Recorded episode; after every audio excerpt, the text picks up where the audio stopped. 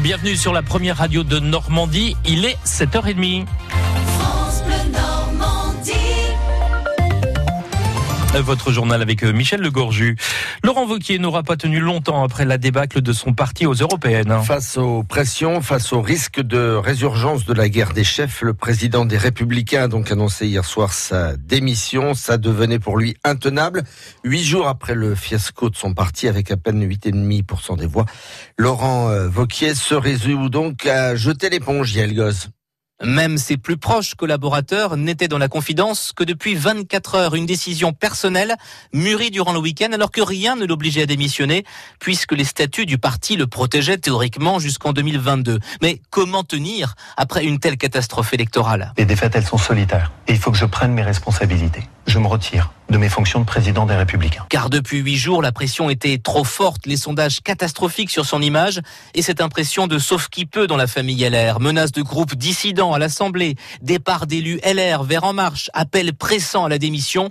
Devant tant de vents contraires, Laurent Vauquier préfère laisser la place. Pendant une semaine, j'ai tout fait pour essayer de rassembler les bonnes volontés. Mais je vois le risque de retour des guerres des chefs, des désirs de revanche. Je veux pas être un obstacle, à aucun prix. Je pense qu'il faut que la droite se reconstruise. Mais derrière qui Jean Leonetti assure l'intérim et après, on leur souhaite bien du courage, ironise amer un proche de Laurent Vauquier. L'ex-président des LR a repris la route, direction Lyon. Son agenda désormais sera strictement régional, Auvergne-Rhône-Alpes et municipal, retour aux sources au Puy-en-Velay.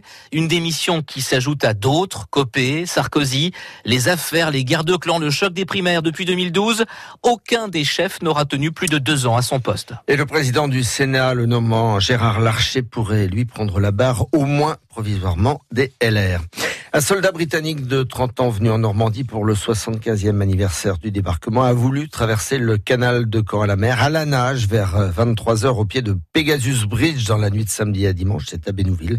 Son corps a été repêché sans vie dans la nuit. Et puis à Saint-André-sur-Orne, le corps d'un quinquagénaire a lui été repêché en fin de matinée hier. Des amis avaient signalé sa disparition dans la nuit. La thèse accidentelle est privilégiée. Le bac, c'est dans deux semaines, le 17 juin. Pour ces deux dernières semaines de révision, la bibliothèque Alexis de Tocqueville à Caen va ouvrir ses portes aux lycéens qui le souhaitent avec des horaires aménagés, des horaires dédiés et un soutien pour préparer au mieux l'examen.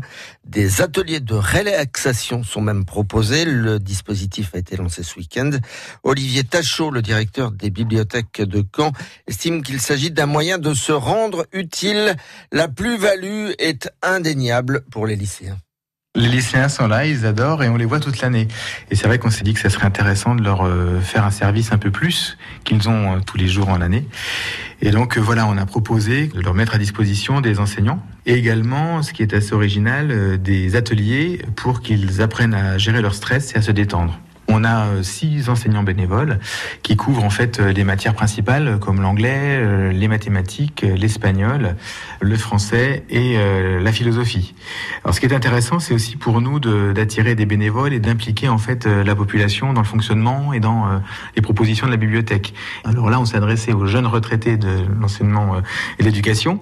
Ils ont déjà réfléchi à leur séquence, ils ont déjà réfléchi à, à la méthodologie et puis ils l'ont déjà fait. Donc c'est ça aussi qui est rassurant. Des créneaux dédiés donc aux futurs bacheliers, on l'espère pour eux, pour euh, les révisions euh, de 18h à 21h du mardi au vendredi. Voilà. Vous pouvez donc bien vous préparer pour le 17 juin. La loi mobilité, elle arrive en débat à l'Assemblée nationale aujourd'hui pour un examen qui va durer jusqu'au 14 juin. Comment, par exemple, faciliter les déplacements du quotidien, les verdir, comme on dit aujourd'hui? Il sera aussi question des 80 km heure ou encore de la taxation des transports. Et puis revoilà les cheminots avec un nouveau euh, appel à la mobilisation contre la réforme du rail. Certains syndicats ont déposé des préavis de grève dès ce soir 20h. Demain à Paris, première manifestation nationale unitaire pour les cheminots depuis la promulgation de la loi réforme du rail fin juin 2018. Un texte euh, que n'avait pas bloqué 36 jours de grève sur trois mois. Souvenez-vous, c'était au printemps dernier. Le 75e anniversaire du débarquement avec, euh, au-delà des cérémonies attendues cette semaine, Michel, de nombreuses initiatives. Alors vous les avez certainement remarquées, si vous avez l'œil, si vous ouvrez l'œil et si vous êtes passé par Ouistreham, Coursol, Port-en-Bessin ou encore Bayeux, des vitrines colorées qui rappellent la vie à l'époque du débarquement, des soldats, des drapeaux alliés, des scènes de liesse peints sur les vitrines. Et derrière ces peintures, il y a un artiste franco-belge, Pascal. Reportage Emeline. Son téléphone sonne sans arrêt, mais ce matin-là, Pascal est déjà pris par la décoration d'une vitrine chez un restaurateur à Bayeux. On s'était entendu il y a quelques jours pour faire une élégante et une belle voiture. Enfin, voilà une dame qui a peut-être moins souffert de la guerre qu'une autre. Donc le dessin est fait. Maintenant, je vais mettre la couche de fond et puis les couleurs et puis le trait noir. Allez, on y va. Il s'inspire des dessins publicitaires de l'époque. C'est sa 120e commande pour cet anniversaire-là. Je suis venu en 94 et, et ça a pris. Et puis je, suis- revenu pour les anniversaires. Je montre pas des images dures. J'aurais bien aimé euh, peindre de temps en temps un personnage avec une étoile juive, par exemple. C'est quand même la réalité de la guerre. Mais bon, ça ne va pas forcément avec le, le petit commerce. euh. Enfin, voilà, vous me faites parler beaucoup. Donc on va remettre une couche de peinture maintenant. hein. La peinture sur verre, sur vitrine, la gravure aussi, c'est un héritage pour Pascal, né dans une famille d'artistes. La jeune femme sur le restaurant prend des couleurs, un sourire, la voiture se teint en noir. En peignant, Pascal se soucie constamment du regard sur son œuvre des vétérans. Ils ne racontent pas facilement ce qu'ils ont vécu. Ben, c'est peut-être aussi à nous à aller vers eux et essayer de leur montrer qu'on comprend aussi tout ce qu'ils ont vécu. Bien, on continue? Une retouche sur le sourire. On a fini. Bon, elle est dans son monde, cette femme. Hein. Elle ne regarde pas les gens qui passent. Les gens qui passent devraient être de plus en plus nombreux. Sans attendre le 6 juin, le succès est assuré. Voilà pour ce reportage à Bayeux. L'invité France Bleu, notez bien tout à l'heure à 8h15 sera Marc Potier, le directeur adjoint de la fabrique de patrimoine en Normandie. Une trentaine d'heures d'images inédites ont été collectées entre 1938 et 1945. Elles seront mises en ligne sur Internet dès aujourd'hui. On en parlera donc tout à l'heure. À noter que le journal de 18h de France Bleu sera présenté ce soir en direct du mémorial de Caen à l'occasion du vernissage de l'exposition Norman Rockwell.